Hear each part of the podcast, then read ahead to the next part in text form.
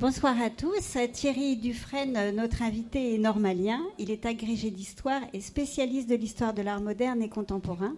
Il est professeur à l'université de Nanterre, La Défense.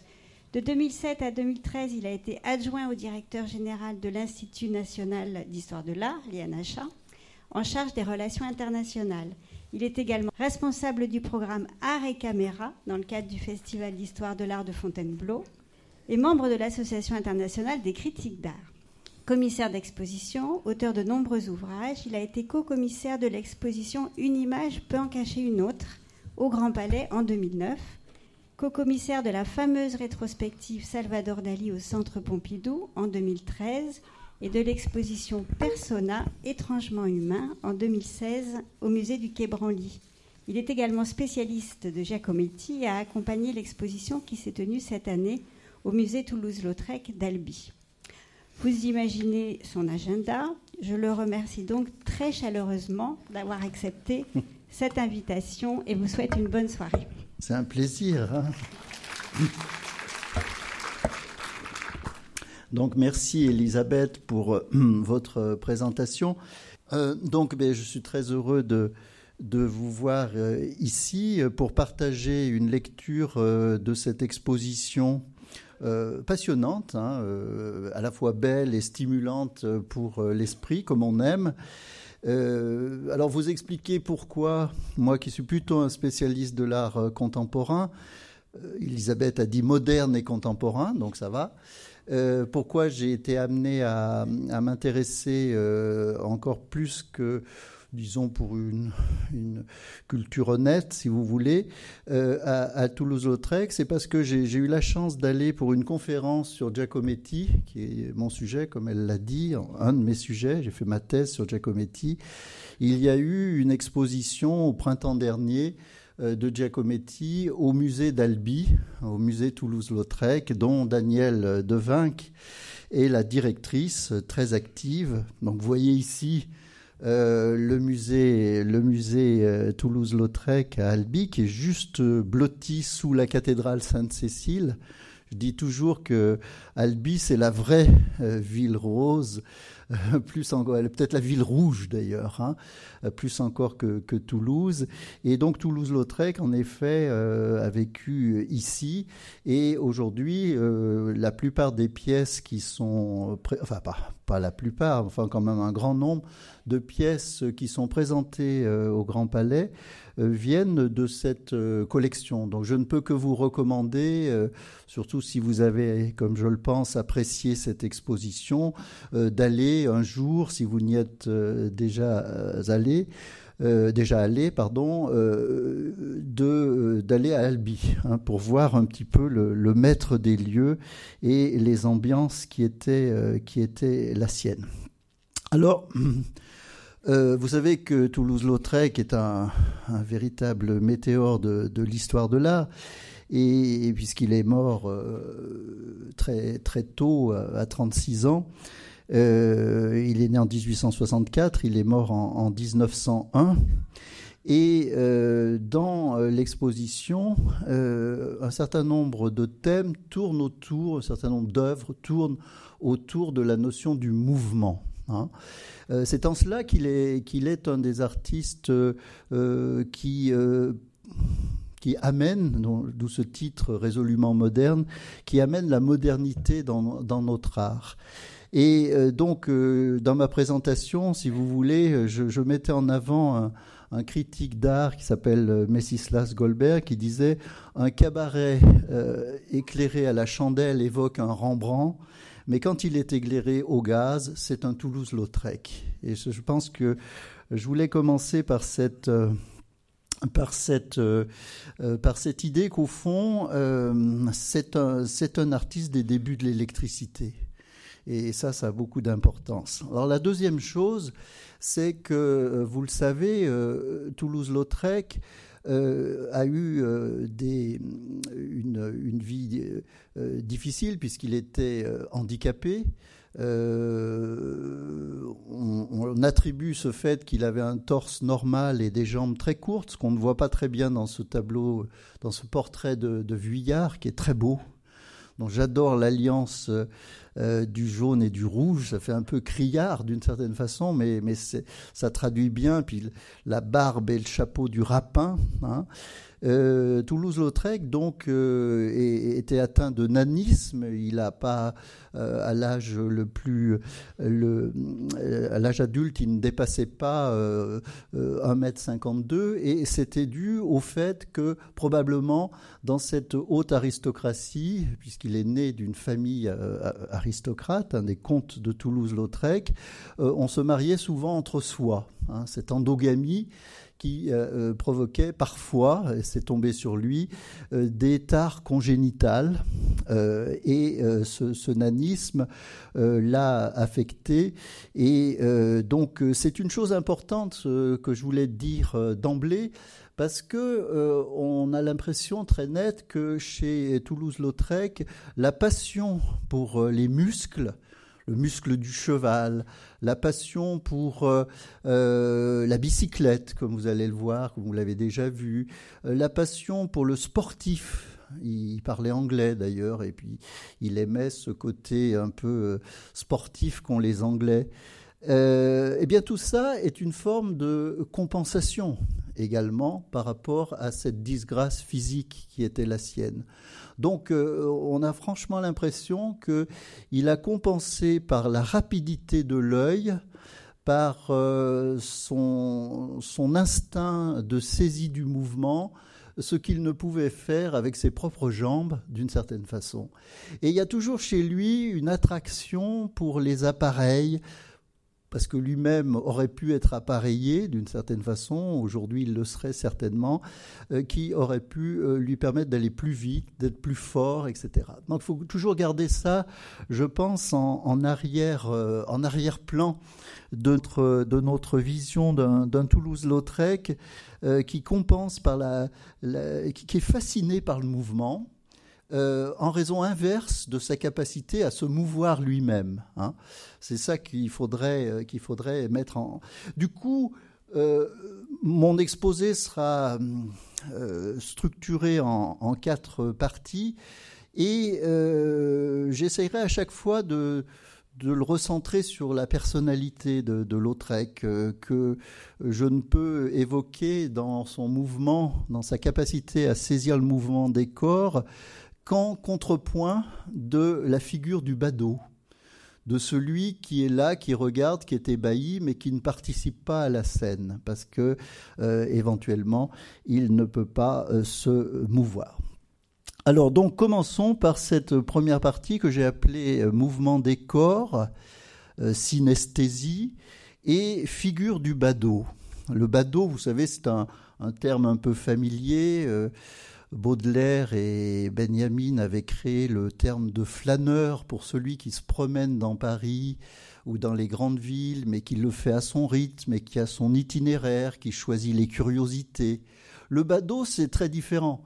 Parce que le badaud, c'est celui qui euh, se balade dans la rue, sait pas trop quoi faire, puis d'un seul coup, il y a un spectacle, quelque chose qui l'ahurit, et d'un seul coup, il se bloque, il s'arrête, et il regarde. Et puis le, le badaud, il est un petit peu naïf d'une certaine façon. Et je, je, je pense qu'il y a quelque chose qui est resté très très, très naïf, euh, très, très spontané. Euh, je crois que si vous comparez avec euh, Degas, hein, vous avez l'exposition à Orsay, Degas, c'est un homme qui, qui scrute les choses, qui, qui analyse presque parfois un peu méchamment hein, les, les, les corps, les physiques, etc. c'est un homme qui travaille au scalpel, qui, qui est très précis. Euh, qui est un admirable artiste, mais je dirais que euh, il ne s'amuse pas trop. Hein. Euh, Degas, c'est pas c'est pas Alors que Toulouse-Lautrec a ce côté bon enfant, il participe au spectacle. Et enfin, du moins, c'est ce qui me, c'est ce qui me paraît. Alors nous commencerons bien sûr par ce mouvement ce mouvement des corps, euh, celui que, euh, qui rend célèbre, qui fait entrer dans l'histoire. Euh, je ne parle pas de ses débuts, je pense que vous avez eu des, des conférences là-dessus, mais qui fait rentrer dans l'histoire Toulouse-Lautrec, c'est cette fameuse affiche de 1891 que lui commande la Goulue pour son fameux chahut du French Cancan, donc au Moulin Rouge. Donc on est en, on est en 1891. le premier film n'a pas encore été projeté, hein, puisque les frères Lumière regardez ce film si vous ne l'avez pas vu qui vient de sortir sur euh, qui s'appelle Lumière. Le premier film projeté c'est 1895. Donc il faut voir que toutes ces affiches, euh, tous ces dessins, tous ces éléments euh, tenaient lieu de l'animation des rues qu'ensuite peut-être on va rechercher au cinéma. Hein. donc on est dans une phase du pré-cinéma euh, et c'est important de le dire. Mais ce que je voudrais surtout vous montrer, je reviendrai sur cette affiche parce qu'elle est assez importante, ce que je voudrais vous montrer, c'est qu'au fond, il y a deux protagonistes. Il y a bien sûr la, Goulue euh, qui euh, voilà, nous montre un, jupon éclatant de blancheur, des jambes écartées et puis une sorte de, fichu à pois blanc sur fond rouge. et puis le deuxième protagoniste qui est en ombre chinoise devant nous, c'est Valentin le Désossé, hein, qui est un contorsionniste. Euh, dont on voit la silhouette euh, euh, assez, dirais-je, assez, assez géométrique, fondée plutôt sur des droites, alors que celle de la Goulue est fondée plutôt sur des courbes, comme vous le voyez, et un jeu de main assez expressif sur lequel je reviendrai. Et euh, vous avez, ce qui est une chose euh, assez essentielle euh, pour ma démonstration et en général, ce, qui est, ce qui est dit sur, sur Toulouse-Lautrec, vous avez une rangée de spectateurs qui est là, qui est vue en nombre chinoise, voyez, une sorte de, corps collectif, avec probablement, je ne sais pas si j'ai un, voilà, ça c'est le pointeur, euh, est-ce que je sais m'en servir? Ah non. Visiblement, c'était pas ça. Alors attendez, je reviens en arrière. Voilà. Le pointeur, ça doit être ça. Ah, vous voyez, il y a un personnage qui est plus petit que les autres.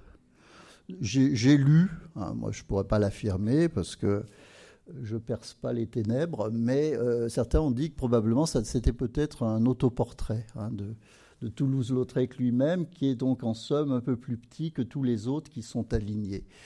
Et euh, vous remarquerez que donc nous, spectateurs, là où vous êtes, là où je, je suis, eh bien, euh, j'ai en face de moi, presque en miroir, ma position de spectateur. Et ça, c'est intéressant parce que euh, je pense que Toulouse-Lautrec est un des premiers à intégrer le spectateur dans sa euh, manière euh, de mettre en scène.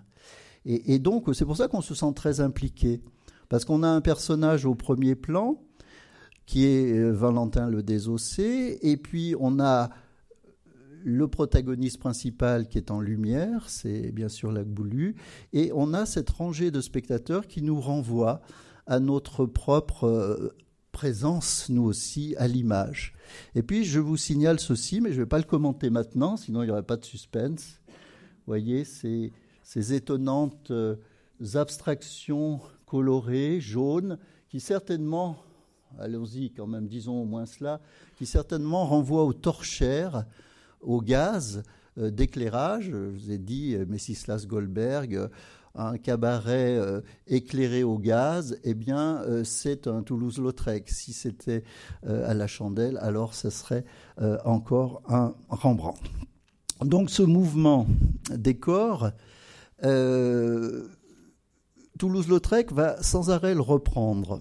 Et cette disposition qui va un petit peu être modifiée ici en 1892, on retrouve Valentin le Désossé et euh, la Goulue.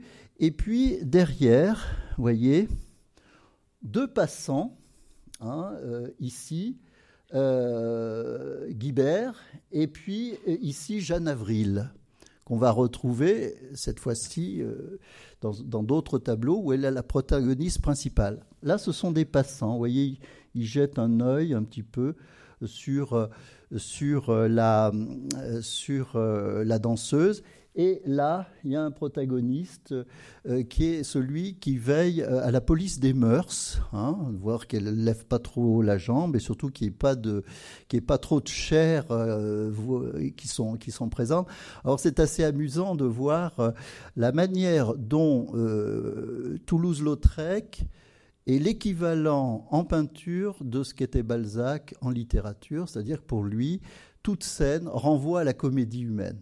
C'est-à-dire que euh, dans le catalogue, vous verrez que euh, certains s'interrogent sur ses goûts littéraires. Eh bien, il y a une chose qui est sûre, c'est euh, qu'il était fasciné par, Balzac, par ses caractères sociaux. donc, on a aussi cet homme qui est un peu étonnant, un peu près de la danseuse. Là, je vous laisse supposer son état. et donc, il y a là une manière de typifier, hein, comme le fait Balzac, euh, de façon très convaincante, des, rôles sociaux. Euh, la Goulue, donc Louise Weber, dite la Goulue parce qu'elle est très, vous le savez, très, très active, très dévoratrice d'hommes et d'activités, commande en 1895 pour la foire du trône alors ça, ce sont des, pièces majeures qui sont dans l'exposition, commande deux grands panneaux à Toulouse-Lautrec pour sa baraque. La baraque, c'était euh, euh, euh, son, lieu où, elle, pouvait, elle pouvait danser, pouvait se, produire, en échange évidemment d'un tarif que payaient les spectateurs. Donc, il s'agissait de la montre, c'est-à-dire des, deux panneaux qui permettaient aux spectateurs de voir euh, ce qu'il allait avoir comme spectacle à l'intérieur. On retrouve eh bien, le tableau dont on a l'habitude, euh, Valentin le Désossé et euh, elle, qui a fait sa, gloire d'une certaine façon. Je vais vous montrer comment il est en réalité, parce que il y a là un personnage qui m'intéresse bien, mais qu'on ne voit pas sur la photo, dont on voit juste le manteau et le, le, coffre, hein, le, ventre un petit peu, qui est là planté comme ceci, je, vais vous en parler. Et de l'autre côté, euh, il y a euh, la danse des Almées, qui est une danse orientale. Et on voit le passage, puisque euh, le French Cancan, petit à petit, va laisser place dans un Paris cosmopolite, j'y reviendrai, à d'autres types de mouvements des corps. La danse du ventre, par exemple, qui a été connue dès 1889 à l'exposition universelle n'était pas connu chez nous, mais qui a été popularisé par certains mouvements. Donc on s'habitue dans ce monde du cabaret, dans ce monde du musical, dans ce monde du cirque aussi, on le verra, on s'habitue à d'autres formes de comportement du corps, de mouvement. Hein. Alors voilà, donc là je vous montre les panneaux qui, tels qu'ils sont dans l'exposition. Bah, vous retrouvez votre homme des mœurs là à gauche il n'a pas changé. Euh, vous retrouvez l'homme un peu près. Euh, vous voyez toujours Jeanne Avril et, puis euh, son et Guibert qui est à côté, qui était le représentant des, des champagnes, Mouette Chandon. Hein. Évidemment, les filles étaient là pour faire boire les gens. Hein. et vous voyez qu'il a rajouté pour euh, pour euh, la, cabane euh, de, de, la Goulue, de Louise Weber. Il a rajouté l'orchestre, qui est un petit peu en haut, et ce personnage hein, que vous avez là, qui s'appelle de Thomas. Maxime, si je me souviens bien, voilà, Maxime de Thomas, qui était en fait un peintre et un décorateur, dont de façon très très jolie, hein, très euh, très bien faite. Euh, Toulouse-Lautrec avait dit, je cite, hein, euh, Je ferai ton immobilité dans les endroits de plaisir. Hein, très belle phrase. L'idée des endroits de plaisir, qui sont des endroits effectivement de lumière, de mouvement, et la figure du badaud, qui va s'incarner.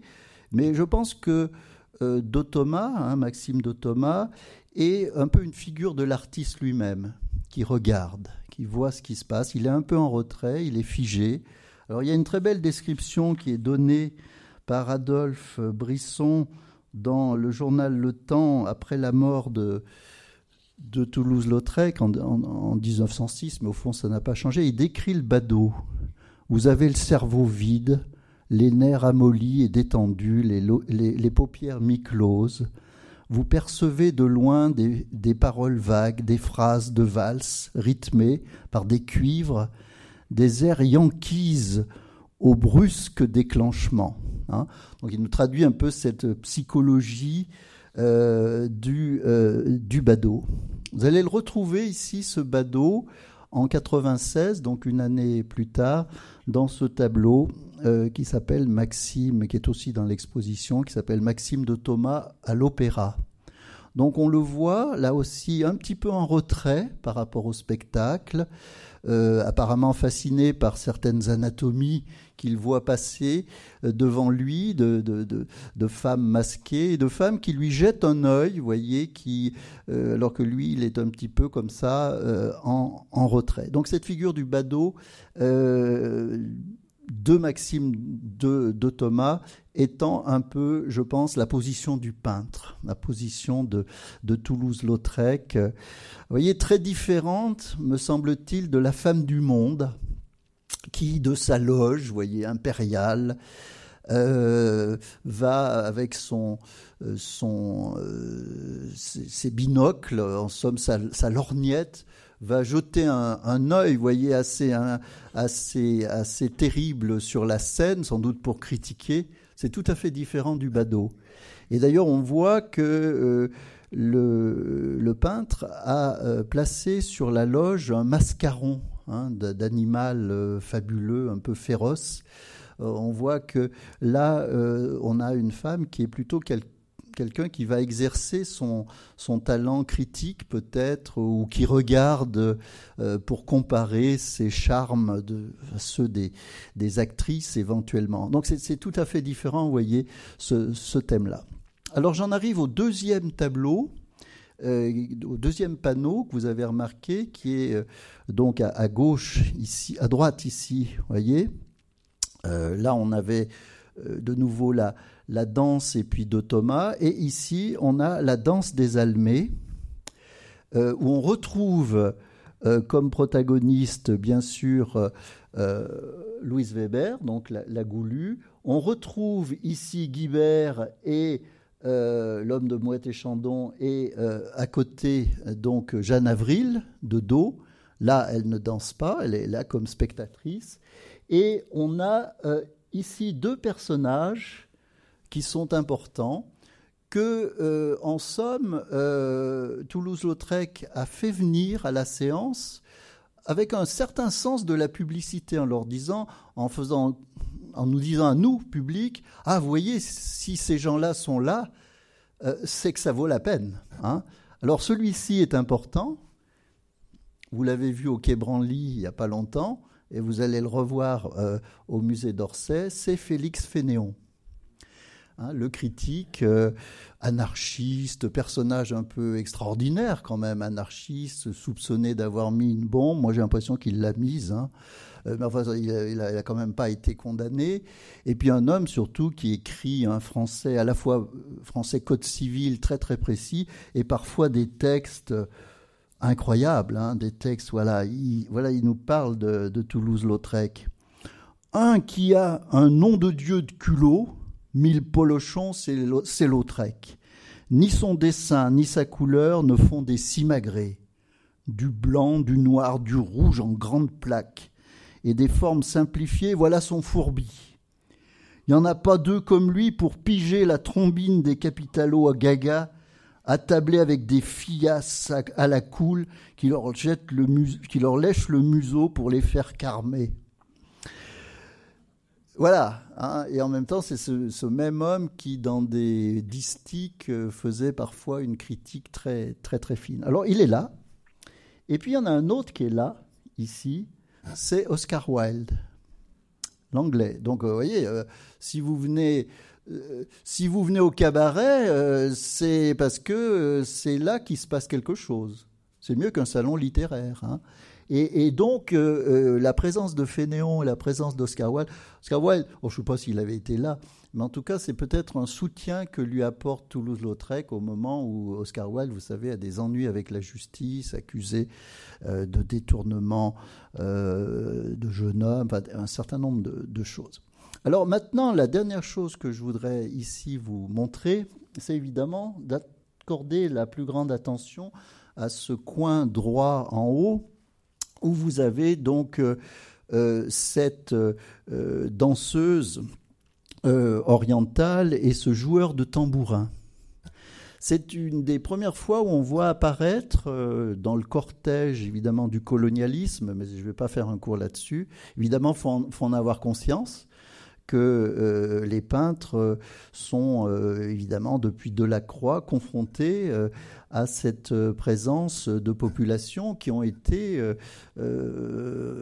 ramenées justement par, arrachées souvent de, de leur terre, mais qui en effet, dans le monde du spectacle, sont reconnus comme des artistes. Donc la, danseuse du ventre et, va donner la réplique hein, à la danseuse de, French Cancan.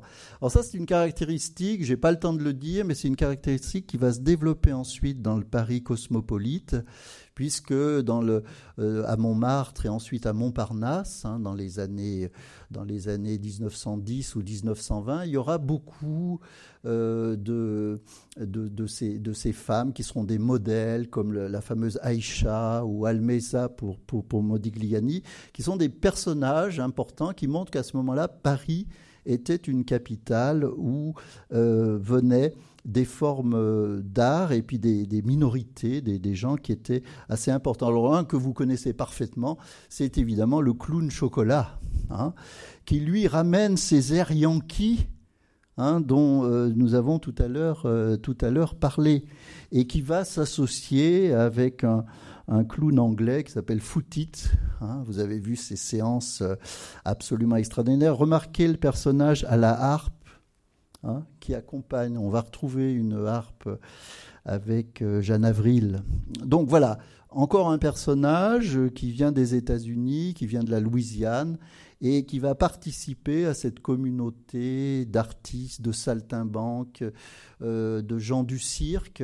Euh, qui vont être vraiment. Alors c'est merveilleux parce qu'au fond, voilà, voilà un homme qui est descendant de la plus grande noblesse française, Toulouse-Lautrec, mais qui est un abo, hein, et donc il est, il est un peu chétif et tout ça, même si son œil est tout à fait vif, et qui va admirer ces gens venus de la Louisiane, euh, venus de familles très pauvres ou arrachés des Aurès, euh, venus, venus à Paris, finalement tenter leur chance et parfois réussir dans le monde du spectacle. C'est un moment assez, assez intéressant et euh, qui prouve bien que chez Toulouse-Lautrec, le sentiment d'être artiste l'emportait sur l'appartenance socio- euh, dirais-je, socio-national. Hein, euh, il suffisait pas mal de dépendre de descendre d'une certaine façon de, de qui finalement lui avait. Il adorait sa mère, mais parfois c'est compliqué, vous savez, mais on va pas rentrer là-dedans. Euh, tout à l'heure, je vous montrerai quelque chose qui est une hypothèse, hein, mais je n'irai pas jusqu'en enfer pour, euh, bon, pour, le, pour, le, pour le prouver. Alors, une deuxième, une deuxième je ne vais pas faire une démonstration à chaque fois, mais on retrouvera euh, cette science du mouvement euh, développée au fur et à mesure euh, qu'il se focalise sur des artistes différentes. Alors après la Goulue, la Goulue va passer un peu son, son temps, disons, en 95, et déjà Jeanne Avril devient un élément important hein, qui, va, qui va intervenir euh, dans, euh, dans cette, dans cette mythologie de, de, l'actrice chez Toulouse-Lautrec. Alors vous la voyez ici avec un costume somptueux en Ève tenté par le serpent. Hein, cette forme serpentine qui, qui tourne autour, c'est très très joli. Et puis vous la voyez dans une position qu'aucun photographe ne pourrait rendre, tout simplement parce qu'elle est anti-anatomique. Vous la voyez avec un pied dans un sens et un pied tout à fait dans l'autre. Ce qui est le prestige du peintre, cette capacité, vous verrez que chez Toulouse-Lautrec, il y a un sentiment que la photographie échoue à quelque chose, mais en même temps qu'elle est fascinante. Hein. Voilà. Alors, je, parlais tout à l'heure de, Jeanne Avril et de, cette harpe. Hein. Euh, ce que je trouve très intéressant dans, dans l'œuvre, et notamment dans les, dans les affiches, puisqu'il s'agit de marquer le public, c'est-à-dire nous, il faut aller vite. Et en même temps, il faut aller vite, mais il faut retenir l'attention. Vous savez bien ça, sur nos villes, il y a des publicités qu'on ne regarde même pas. Parce qu'au fond, c'est tellement littéral, c'est tellement banal. Euh, je dirais que c'est peut-être maintenant 90% des cas. Euh, mais de temps en temps, il y en a une qui nous surprend. Parce qu'au fond, il faut y revenir à deux fois pour comprendre. C'est un peu le cas. Alors, ça marche sur deux plans. C'est-à-dire, ça, ça marche littéralement. On voit Jeanne Avril sur les planches, pas de problème. Le French Cancan, on a l'habitude. Très belle, très, etc. Et après, on se dit, mais qui la regarde hein? Et on comprend d'une certaine façon qu'elle est regardée du point de vue de la harpe du musicien. On ne voit pas vraiment le musicien, voyez, mais on voit sa harpe et on voit ici, voyez, euh, euh, le manche qui est certainement orné d'une figure, figure animale et qui regarde. C'est-à-dire que nous avons à nouveau, comme tout à l'heure, un médium, qui, euh, un personnage intermédiaire qui nous permet d'entrer dans, le. Et voyez la subtilité de, Toulouse-Lautrec, puisque les planches du, plancher, les, les, raies du plancher vont euh, valoir pour les, euh, les, les, cordes de la harpe.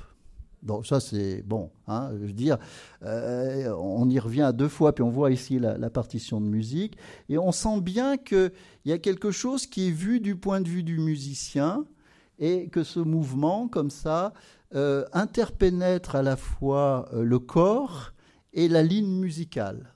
Donc c'est évidemment plus ce petit monstre euh, que je vous laisse interpréter, je ne sais pas. Il y a certainement des choses, vous savez, on est au moment où quand même avec Charcot, qui recevra Freud, on se pose des questions sur aussi des, éléments qui ne sont pas toujours explicites, qui sont plus du domaine de l'inconscient. Alors vous me direz, euh, quand même, il y a des moments où ces femmes ne sont pas toujours en mouvement. Heureusement d'ailleurs, parce que si les femmes étaient toujours en mouvement, on serait vite fatigué. Et donc il y a des moments où euh, Toulouse-Lautrec sait sentir, je crois comme aucun artiste. Euh, ah bon, dès que je dis ça, en même temps, je pense du coup à certaines figures euh, de Degas avec des femmes euh, épuisées ou, ou, ou, qui sont comme ça sur le, zinc. Je pense évidemment à, euh, au bar aux Folies Bergères de, de, Manet, hein, qui vient juste, c'est 1864, si je me souviens bien, mais je l'avais noté parce que oui, c'est 1864. Euh, oui, non, non, c'est 81, 82, pardon. Oui, à chaque fois, je veux, je veux sais pas pourquoi je veux le mettre en 84. Euh, donc, on voit ici, euh, voyez, donc, euh, donc la Jeanne Avril. Hein, qui, est en. Je ne sais plus si c'est Jeanne Avril ou si c'est la Goulue, mais je trouve cette, peinture absolument extraordinaire, puisqu'elle est quelque peu elle est, peut-être, euh, donc si c'est 81, elle est, elle est de moins de 10 ans euh, postérieure voilà, à, Manet. On voit le même col, euh, le même, le même ruban noir, vous voyez. On voit ce même air fatigué, un peu absent. Et on a de la même façon ces, ces hommes en, en haute forme. Voilà, il y en a un ici. Il y en a un ici. Elle, elle est soutenue par euh, ses, deux, ses, deux, ses deux camarades. Donc cette image euh, d'un moment où les femmes euh, s'échappent du commerce avec les hommes. Ça c'est très beau dans le, dans le, le, magazine, la revue qui s'appelle Elle, qui date de 1896. Ça c'est la couverture, en 1896. On voit une femme qui s'éloigne sa chevelure d'or, et, eh ben, elle laisse un, un haut de forme d'homme bien loin derrière elle. elle va vers elle. C'est-à-dire qu'il y a un moment d'éloignement, les femmes ne font plus mouvement pour l'homme, elles font mouvement ou elles font repos vers elles-mêmes. Et ici, vous avez ce salon extraordinaire qui s'appelle le, salon de, la rue des Moulins, qui date de 94, si je me souviens bien. Euh, ce, salon de, la rue des Moulins, où les euh, femmes, voyez, euh, sont entre elles, euh, se reposent et parfois même vont jusqu'à nouer des, des, amours, des rencontres. Dirait-on que Toulouse-Lautrec est un des premiers artistes féministes? Pourquoi pas? Après tout, en tout cas, il y avait ce respect très grand pour la femme qui n'est pas seulement celle qui enflamme de désir les hommes dans son mouvement, mais aussi cette femme qui euh, se retrouve dans son endroit à elle. Et on voit ici Toulouse-Lautrec euh, dans ce salon de la rue des voisins, euh, qui, avec beaucoup voyez, de, respect vis-à-vis de ce modèle nu, regarde en même temps, comme une sorte de mise en abîme, cet univers féminin dont, finalement, si vous voulez, il était fasciné, parce que ça, représentait aussi sa, mère, euh, sa comtesse de mère, et ça représentait aussi toutes ces femmes qu'il a euh, beaucoup euh, admirées. Ce magnifique tableau qui s'appelle Seul, 1896, presque, enfin seul. Vous voulez, ça c'est le, contrepoint du mouvement hein, que j'évoquais tout à l'heure. Alors maintenant, revenons, mais sur une autre image, revenons à cette fameuse euh, figure un petit peu étrange euh, qui paraît doubler, alors ce sont certainement les torchères euh, du Moulin Rouge, mais qui paraît doubler, vous voyez, le mouvement de la jambe de Louise Weber, c'est-à-dire de, de, la Goulue.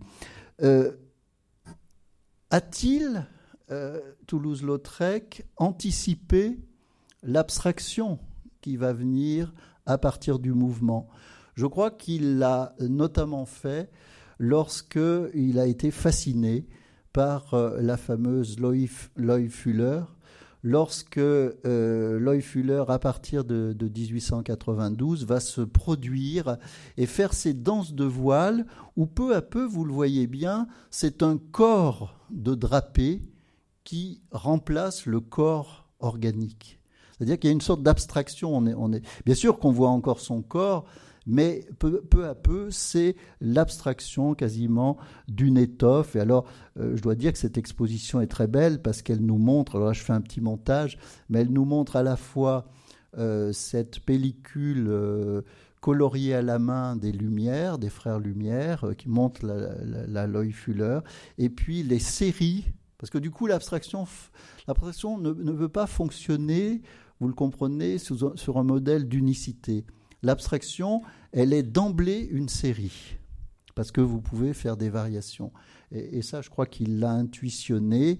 Euh, franchement, quand on regarde de loin, euh, là, on est en 94, 95, ces, ces séries de la Loy Fuller, euh, on, est, près de, de Franz Kupka, on est près d'artistes comme, voire comme Kandinsky. Bien sûr, on est toujours, on peut toujours remonter à la préhistoire pour dire que on est près de l'art contemporain. Mais ce que je veux dire, c'est que là, on est quand même, on touche un moment où le mouvement euh, euh, s'abstrait d'une certaine façon. Alors le deuxième temps de, cette conférence, ça va être euh, d'essayer de montrer ce que Toulouse-Lautrec doit à la photographie, alors la photographie s'est inventée depuis 1835, mais elle s'est peu à peu euh, euh, à la fois démocratisée, elle s'est euh, perfectionnée, elle est arrivée à un degré d'artiste. Au début, c'était simplement une documentation, mais elle est devenue un art. Et comment la peinture peut-elle se situer par rapport à la photographie? Notamment sur la question de l'instantané. Qu'est-ce que c'est qu'un instantané? Quand vous avez un mouvement, vous avez envie de saisir une stase du mouvement, c'est-à-dire un moment ou vous avez envie au contraire de donner l'impression que ce mouvement se prolonge. Et c'est là que, euh, euh, Toulouse-Lautrec est fasciné. Il est fasciné par les chronophotographies, on y reviendra, c'est-à-dire des photographies de, de Moybridge ou de Marais qui montrent le, mouvement. Mais il a, il a aussi le sentiment que ce qui est formidable dans la photographie, c'est d'immobiliser un moment. mais lui, il, est tendance, il, a tendance à dire que dans le, paragone, c'est-à-dire le, comment on dit, la rivalité hein, euh, entre la peinture et la photographie, c'est toujours la peinture qui gagne. Alors c'est ce que je vais essayer de vous montrer.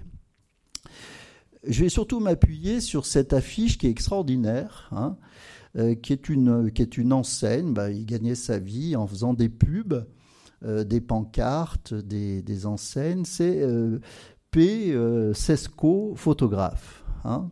Il est installé 9 Place Pigalle et on le voit donc euh, installer euh, son, euh, son, son appareil, hein, son, son, son, trépied. Alors le, le, tableau est de 1896. le, pas, le tableau, hein, le, la litho, c'est toujours des, lithos crayons, crayons de couleur et crachis, hein, espèce de, d'enduit de, un petit peu euh, qui, fait cette sorte de, de presque d'aquarelle d'une certaine façon. Euh, c'est une pièce qui est à, qui est, à la BNF, celle-ci.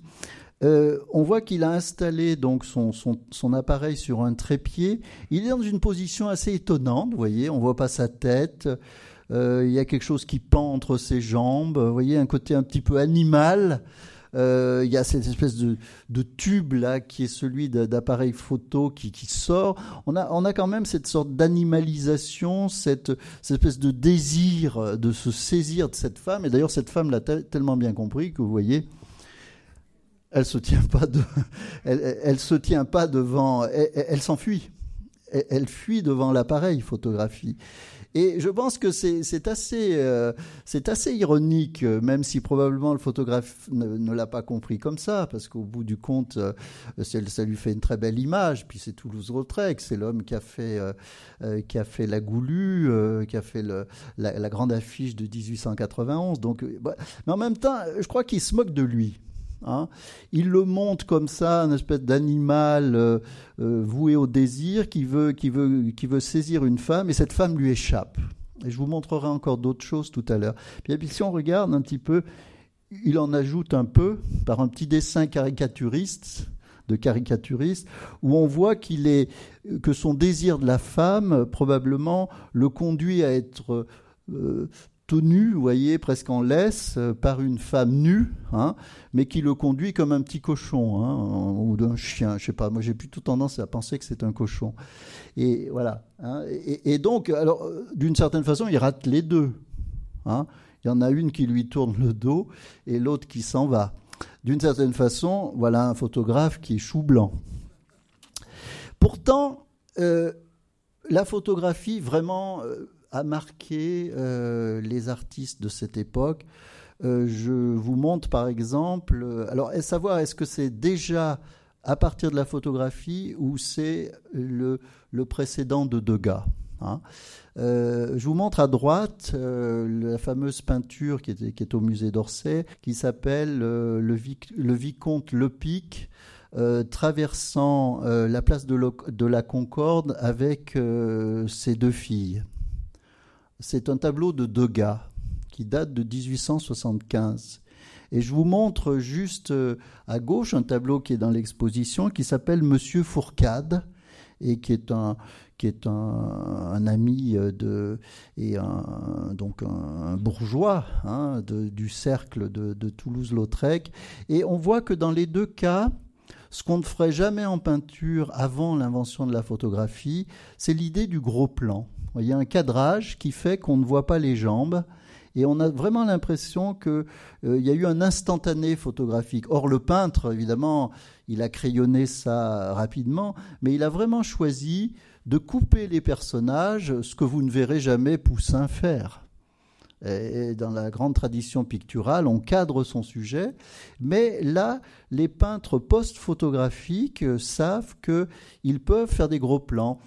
Disons que le, regard du spectateur n'est pas choqué par le fait, il est même un peu stimulé parce qu'on n'y est encore pas complètement habitué.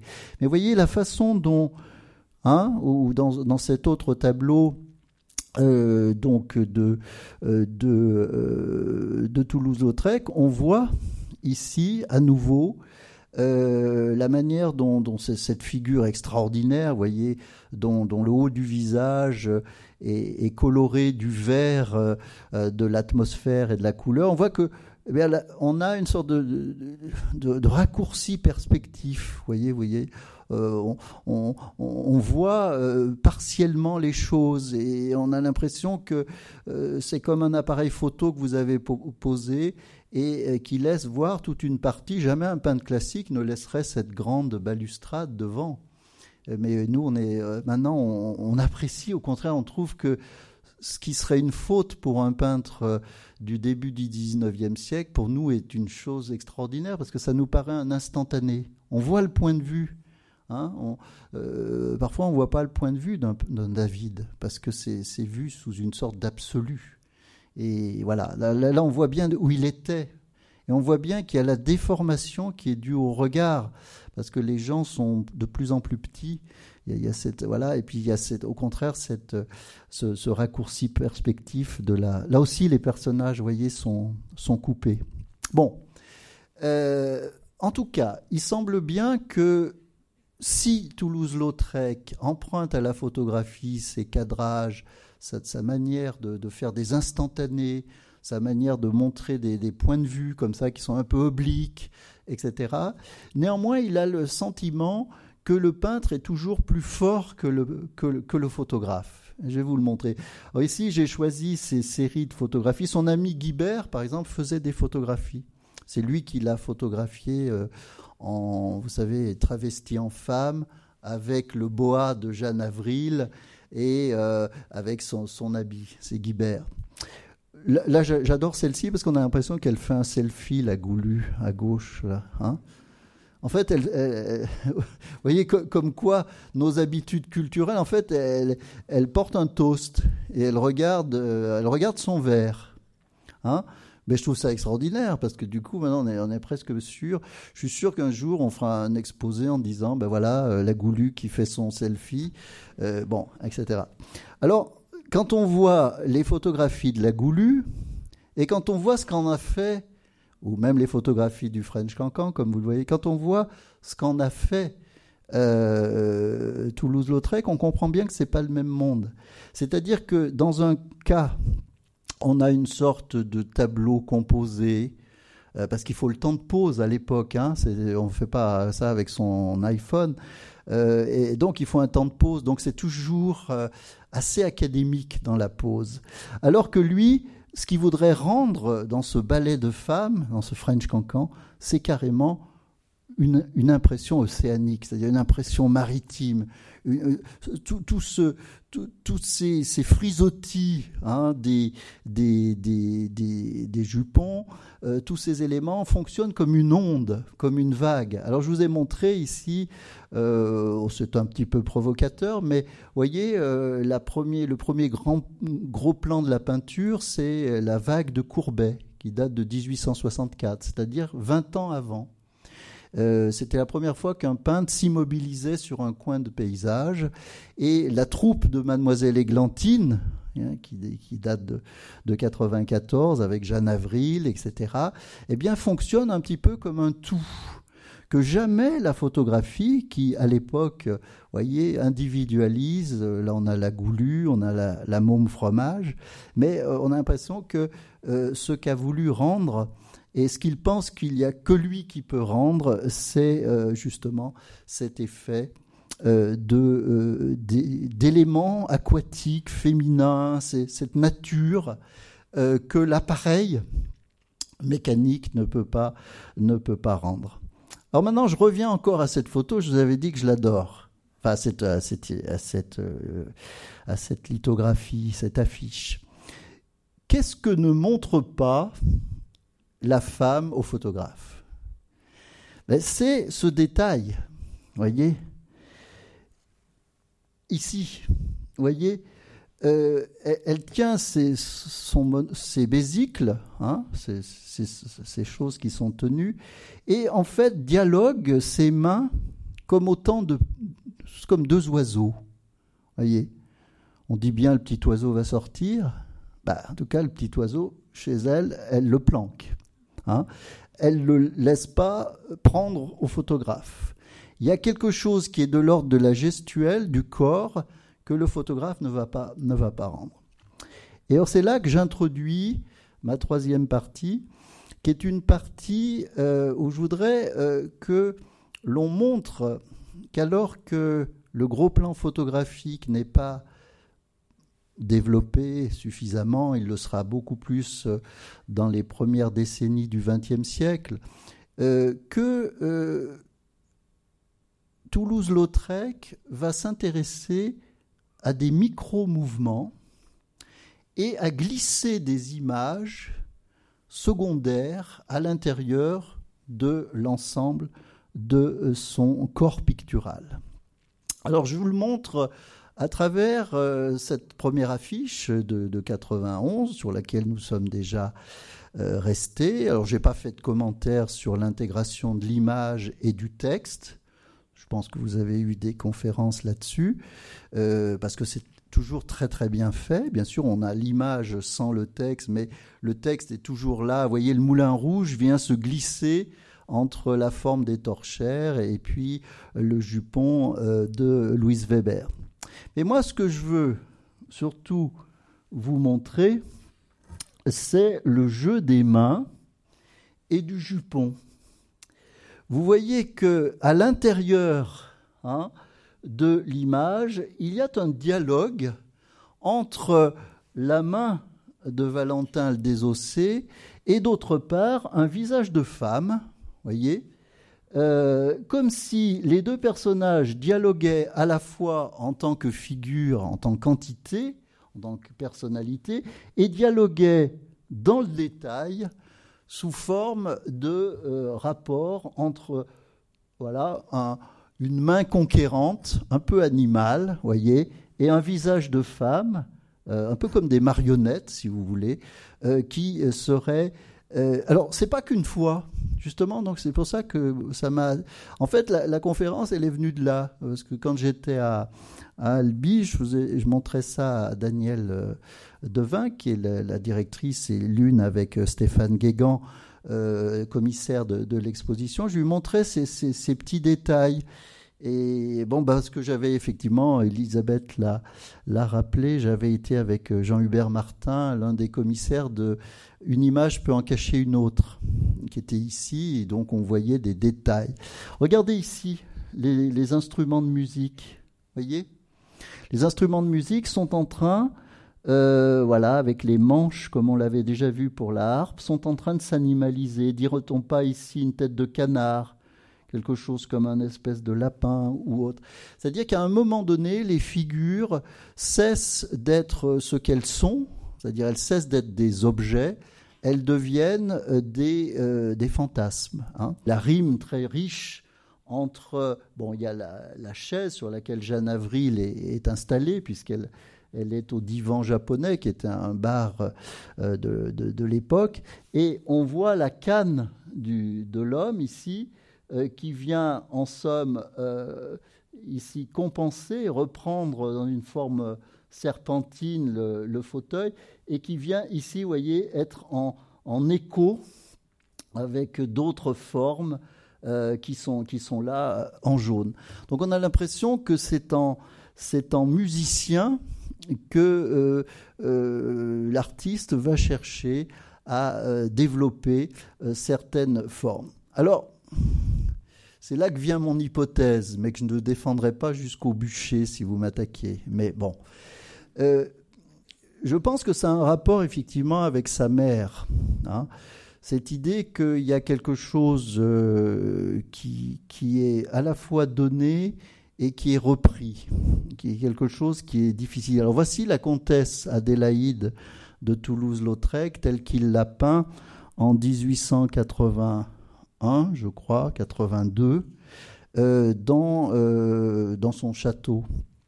très tableau de jeunesse, un hein, tableau au temps où il était l'élève de Cormont. et tableau très beau, mais qui déjà me frappe parce qu'elle est, saisie dans son intérieur, elle est, devant une tasse euh, de, thé ou que sais-je. Et surtout, la table est pratiquement un miroir. Hein Regardez, quand on s'approche un petit peu, quand on zoome sur, euh, ses mains notamment, on voit ceci, voyez, avec des yeux, avec un nez, un visage. On a l'impression qu'il y a quelque chose que Toulouse-Lautrec a glissé dans la main de sa mère comme son propre visage. Et sur la, main euh, de, gauche pour elle, à droite sur le tableau, il y a quelque chose d'assez troublant aussi. Quelle est cette forme, vous voyez, rousse ici, qui paraît pas tellement justifiée par euh, le reflet de la main? Euh, Il peut être intéressant d'essayer de le retourner. Et quand on le retourne, hein, et ça c'est mon hypothèse, on voit un visage. On voit, là c'est le tableau simplement retourné, on voit le visage, et moi je, trouve que ça ressemble tout à fait. Alors là c'est le fameux, je l'ai mis, j'aurais pu en mettre d'autres, mais c'est le fameux tableau où la fameuse photographie de Guibert, donc de l'homme de Mouette et Chandon, là, le, c'est pas un représentant, mais c'est déjà un personnage important, qui euh, a a photographié euh, ce qu'il aimait bien faire, euh, Toulouse-Lautrec, se, travestir. On le voit en japonais, on le voit, mais là on le voit en femme, c'est-à-dire il a pris le boa de Jeanne Avril, il a pris sa, euh, aidez-moi, sa cape, oui, hein. et donc on a l'impression, alors là c'est beaucoup, c'est beaucoup de temps après, mais on a l'impression que dans ce premier tableau de la comtesse, euh, sa mère, eh bien, il s'est mis dans sa main. Hein. Et, donc l'idée d'une image double qui serait liée à quelque chose qu'on ne peut pas dire euh, véritablement, mais qui est un rapport de possession, euh, de fierté ou au contraire de honte vis-à-vis de, cette mère. Parce qu'il y a des, lettres que je pourrais vous lire, mais que vous pouvez trouver partout, où souvent il a l'impression qu'il n'est pas, qu'il pas à la hauteur Hein, de, sa mère, euh, qui, et puis parfois il s'énerve au contraire contre elle, parce qu'il trouve qu'elle est, euh, bah, qu'elle est restée un peu provinciale et qu'elle n'a pas du tout, comme lui, ensuite évolué. Alors il y a des moments de chamaillerie, surtout à la fin, euh, bon, euh, etc. Donc, je ne développe pas plus, si vous voulez, c'est mon hypothèse, c'est une hypothèse qui en vaut euh, d'autres. Mais en tout cas, ce à quoi je tiens beaucoup, c'est à, vous dire qu'il y a en fait, dans la supériorité de la peinture sur la, sur la photographie pour Toulouse-Lautrec, il y a l'idée qu'on peut toujours avoir une vision seconde c'est-à-dire qu'il y a une première vision qui est toujours claire, et puis ensuite, regardez ici, hein, ces jeteurs de confettis, ces mains, elles aussi, elles s'animalisent, ils jouent même sur le C de confetti pour faire une queue à cet animal, hein, cette main, et en même temps, les couleurs vont, euh, ici le jaune coloré euh, la chevelure, ici le, le, rouge, les lèvres, ici le noir, etc. On a l'impression que c'est en jetant les confettis que petit à petit l'image se colore. Bon, ici, euh, voilà la revue blanche, mais vous avez euh, des animaux qui se portent sur le manchon et sur. sur voilà. mais bien sûr, pour nous tous, et ce qui nous a frappé, c'est évidemment euh, l'animation et l'autonomisation quasiment des gants de euh, Yvette Guibert, hein, cette, euh, celle que Stéphane Guégan, l'un des commissaires, appelle la diseuse. je ne sais pas si j'ai bien le temps de vous lire, mais s'il y a des textes qu'elle lisait, alors elle, elle était, Yvette Guibert, elle était plus du côté de, de la poésie d'avant-garde, si vous voulez. Elle n'était plus du côté du cabaret, mais justement, Toulouse-Lautrec était un peu entre, entre les deux. Alors, elle disait des choses comme ça. Alors, je ne vais pas le chanter, rassurez-vous. Hein. D'ailleurs, je ne sais pas comment ça se chante. Mais euh, voilà, le refrain, c'est la chose suivante. Il ne se l'était pas fait dire deux fois et se précipite sur le bourgeois. Tire le. Hmm. C'est pas facile, hein. Tire lipiton et donc donc, il lui chipe son pognon. Un coup sur le trognon, on le balance dans le bouillon, ça se fait très vite. Quoique je ne sois pas d'humeur coquette, si je porte le deuil, c'est que récemment la veuve, place de la requête, m'a soufflé mon dernier amant. Donc là, nous avons avec, euh, avec Yvette euh, Gilbert euh, la poésie de ce qu'on a appelé les Apaches quelque temps plus tard, c'est-à-dire c'est, cette pègre euh, de, euh, Montmartre. Et à une époque où en 1905, euh, c'est-à-dire après la mort de, Toulouse-Lautrec, cette criminalité un peu des, barrières de Paris va créer des, des, mouvements parce qu'on parle d'abolir la veuve c'est-à-dire, déjà à l'époque, on parle d'abolir la peine de mort, de la guillotine, et il y a des, campagnes euh, dans les journaux euh, pour dire ah non non il faut absolument la guillotine sinon euh, les, méchants hein, les apaches les avec leur, fameux couteau à cran d'arrêt vont, vont tomber sur le bourgeois. Mais Yvette Guibert, dans son esprit très anarchiste, elle, raconte ça. Et regardez dans ce livre qui est de 94, qui euh, qui est euh, écrit par Gustave Geoffroy, vous avez toute une animation des gants. Hein, euh, qui deviennent des animaux, qui deviennent des végétaux, qui ont une vie ou qui ont une mort, etc. Et ça m'a rappelé très très fort la série des dix gravures de Max Klinger qui s'appelle Le Gant, et vous avez, qui date de 1880 donc qui est de, quelques 15 ans avant, et qui est l'histoire euh, euh, d'un gant hein, qui est abandonné par une femme et qui finalement connaît toutes sortes d'aventures. Je vous le montre comme ça. Mais cette idée que le détail euh, peut d'un seul coup s'animer. Ma dernière partie sera consacrée à la toute fin de, l'œuvre de, de Toulouse-Lautrec, au moment où euh, il devient l'ami euh, de Louis euh, Bouglet, alias Spock. Vous voyez que vous avez là, hein, je vais revenir là-dessus, Spock. Louis Bouglet est en fait le propriétaire de la chaîne Simpson, hein, qui, est une, qui est une marque de, de chaîne à vélo de vélocipèdes, comme on disait. Alors attention, hein, c'est avant l'invention du Tour de France, hein, puisque le Tour de France, euh, je crois que j'avais regardé pour vous, puis naturellement j'ai oublié, mais je sais que c'est au moins 1905 la première édition, donc c'est après la mort de Toulouse-Lautrec. Donc il n'a pas connu le Tour de France, mais en revanche, il était allé en Angleterre avec ce Louis Boglé euh, pour, euh, vous savez, pour euh, des, prestations, des courses euh, qui étaient publicitaires avec ce qu'on appelait les, les vélosmen, euh, le vélocipède, etc. Alors c'est à partir de ce moment-là, d'ailleurs, il écrit dans une lettre, si je l'avais noté pour vous, mais c'est pas toujours facile de, de, se retrouver dans ses notes, mais il, a, il avait noté, voilà, c'est ça, j'ai en, en, 97, il note j'ai deux, trois grosses affaires avec des compagnies vélocipédiques. Ça va, ça va. Bon, parce que euh, voilà, apparemment, euh, il était payé pour, ça. Alors, il y a, dans l'exposition euh, une, section qui s'appelle Vite.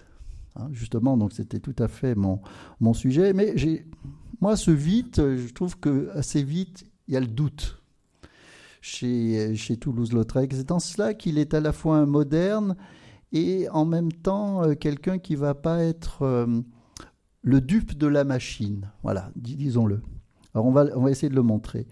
Donc vous voyez, entre les débuts, là on est en 1888, on a la blanchisseuse, et la fin, on, y reviendra, l'automobiliste, donc deux ans avant sa mort, en 98. Euh, on voit que la, vie à Paris a changé. Hein. Euh, on voit encore la blanchisseuse qui marche à pied, qui transporte son linge.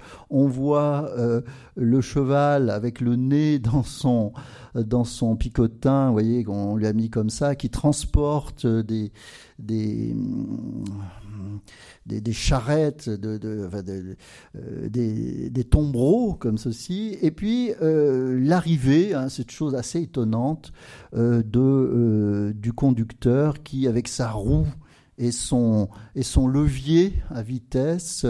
c'est probablement d'ailleurs l'ancêtre de Michel Tapier, le, critique d'art euh, bien connu, que vous avez certainement euh, connu des années 50-60, euh, dont vous connaissez le nom, et qui était lui aussi d'une famille de noblesse. il était docteur, docteur tapier de Celeran, et il avait une automobile. Donc c'est probablement celle-ci que qu'a saisi Toulouse-Lautrec. Alors dès le début, je l'ai dit, euh, Toulouse-Lautrec était, fasciné par euh, les chronophotographies euh, des années 80 de, l'anglais Edward Muybridge. et on sait que Muybridge avait commencé à faire ses batteries de photographies pour savoir, euh, il avait répondu à une demande, à une mise au concours, pour savoir euh, si on pouvait faire la preuve qu'à un moment donné, le cheval avait les quatre fers en l'air. Parce qu'on ne savait pas s'il avait toujours un pied par terre ou... Euh, vous avez beau, vous vous souvenez de, du derby d'Epson, de Jericho, c'est complètement farfelu.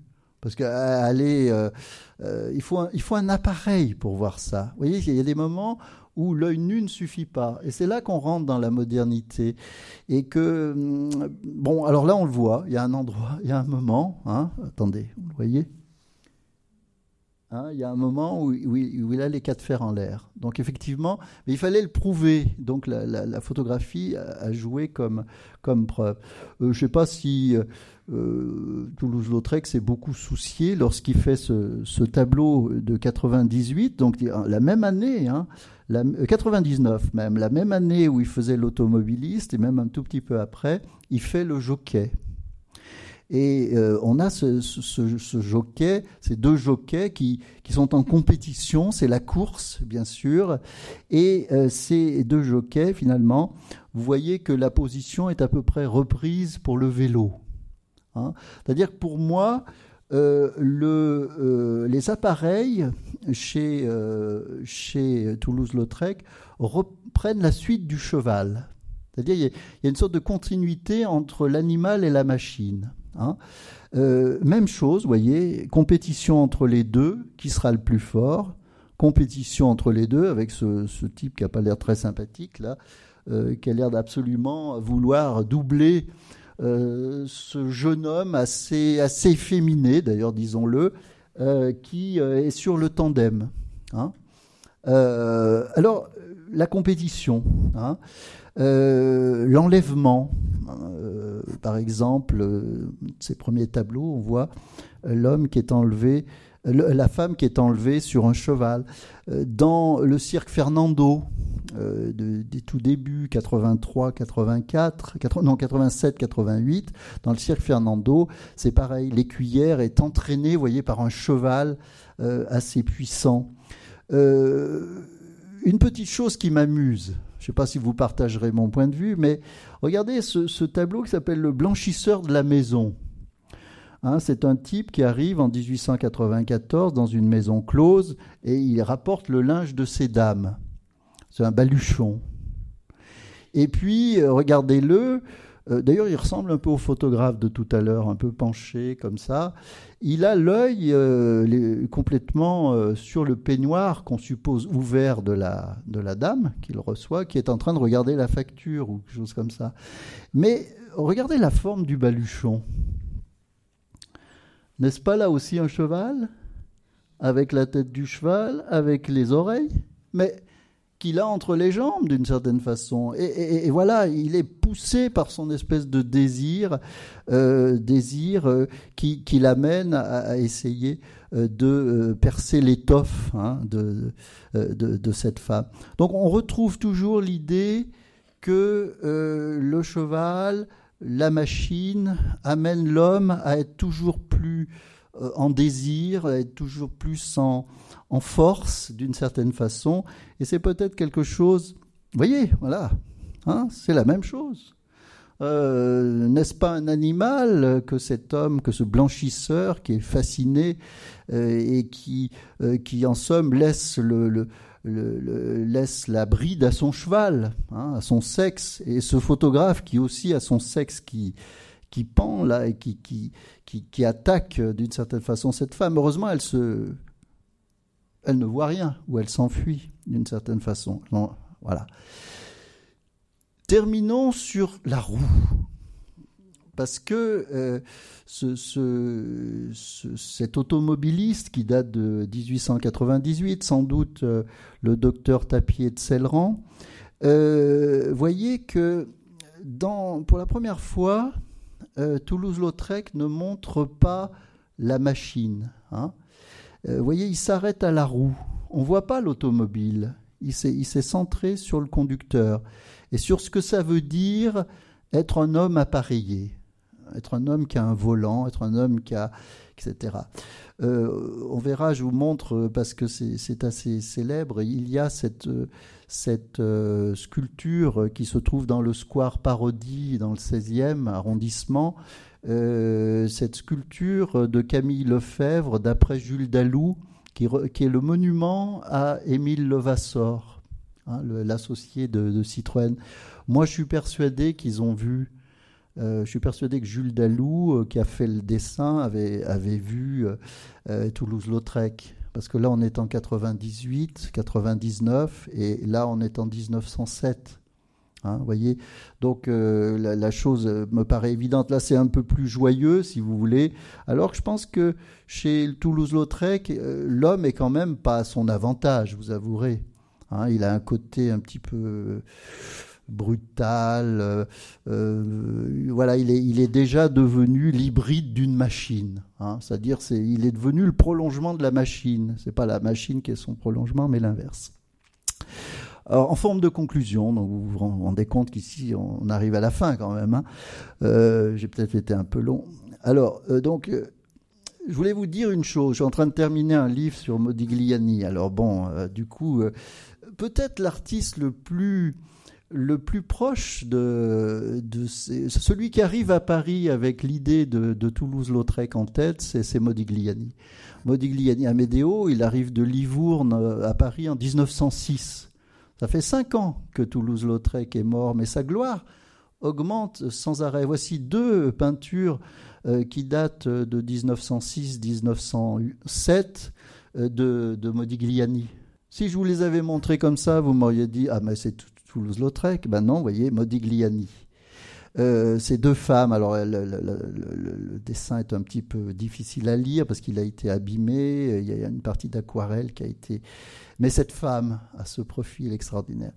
Eh bien, Modigliani, qui était fasciné par le monde des théâtres, euh, il était à la Gaîté euh, Rochouard, près de Montmartre, vers le bateau Lavoir, eh bien, il ne peut pas s'empêcher de, faire du, du Toulouse-Lautrec, regardez. Ça, c'est la, c'est la, c'est la, euh, la salle de la Gaîté Rochouard, qui est un petit théâtre où se produisaient des, euh, illusionnistes, des, artistes, etc. Ben, voilà, à la, à la loge, il y a un petit personnage qui est tout à fait euh, dans cet esprit, dans cet esprit-là.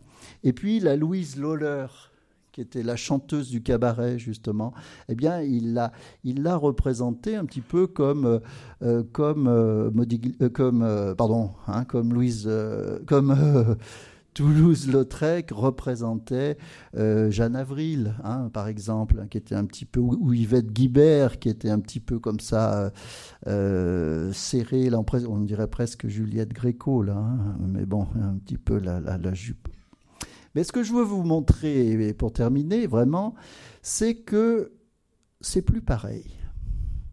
C'est-à-dire que les personnages euh, du cirque ou les personnages euh, de, de, ballerines ici sont beaucoup plus marqués euh, chez Toulouse, chez Modigliani par ce qu'il voit, par exemple, au Louvre, la sculpture égyptienne, etc. On dirait même que le mouvement, vous voyez, dans ce dessin, c'est tout à fait frappant, date de 1908. Hein, euh, on a toujours, on a l'impression que le mouvement s'est figé, que quelque chose a changé entre euh, la mort de Toulouse-Lautrec et euh, cinq ans, six ans après, c'est plus pareil. Les personnages de, de, Picasso aussi, vous voyez, ça se fige un petit peu. Il y a quelque chose qui est de l'ordre d'une mélancolie qui s'installe ou d'un esprit mécanique euh, ce sont des marionnettes. Là, il l'appelle une marionnette parce qu'il considère qu'il y a des fils comme ceci. De même, euh, la machine est devenue quelque chose qui est lié.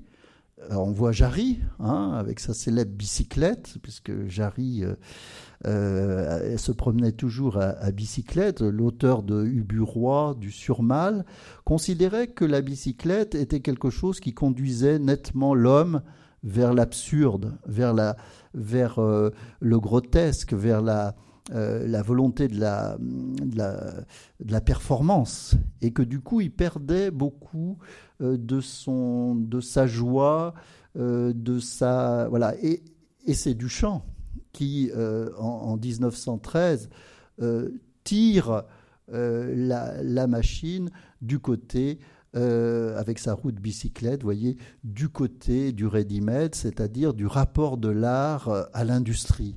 Donc on sent que quelque chose a changé. La joie du French Cancan, peut-être d'un moment de la belle époque, euh, s'est terminée.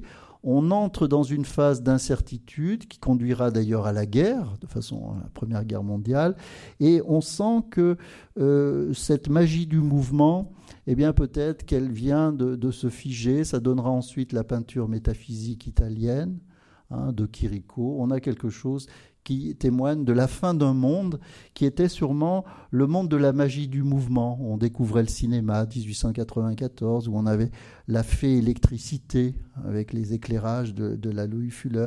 Et, là, euh, l'étape suivante, au fond, c'est la machine qui va servir, et ça, ce sera la guerre de 14-18 qui va servir plutôt à tuer. Et, là, on voit bien que Toulouse-Lautrec sûrement marque la, fin peut-être d'une histoire. À mon sens, Toulouse-Lautrec préférera toujours la roue d'un jupon à la roue euh, d'un euh, d'un canon ou d'une machine. Et j'imagine Toulouse-Lautrec dans cette position, évidemment complètement absurde, parce qu'on ne voit pas très bien ce qu'un souffleur pourrait apporter comme texte à ce qui laisse sans voix. Hein. Et donc, on va, euh, eh ben, on va rester là-dessus. Ça me paraît une belle